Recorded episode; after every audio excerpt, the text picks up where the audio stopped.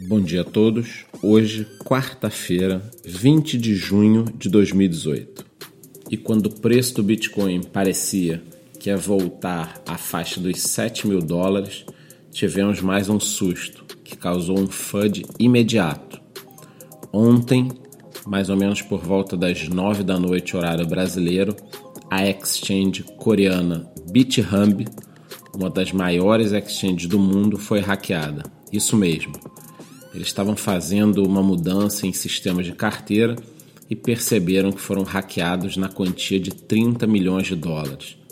O valor nem é tão representativo para eles, eles vão ressarcir os clientes. O problema é mais uma exchange hackeada. Imediatamente eles cancelaram, né, suspenderam todos os depósitos e retiradas, mas causou um FUD imediato. O preço do Bitcoin, que estava na faixa dos 6.800 dólares, sofreu um dump naquele momento e foi a 6.500 dólares. Agora ele está em 6.620. Acredito que o desenrolar dessa notícia seja o grande foco do dia e qualquer novidade voltaremos com mais podcasts. Bom dia.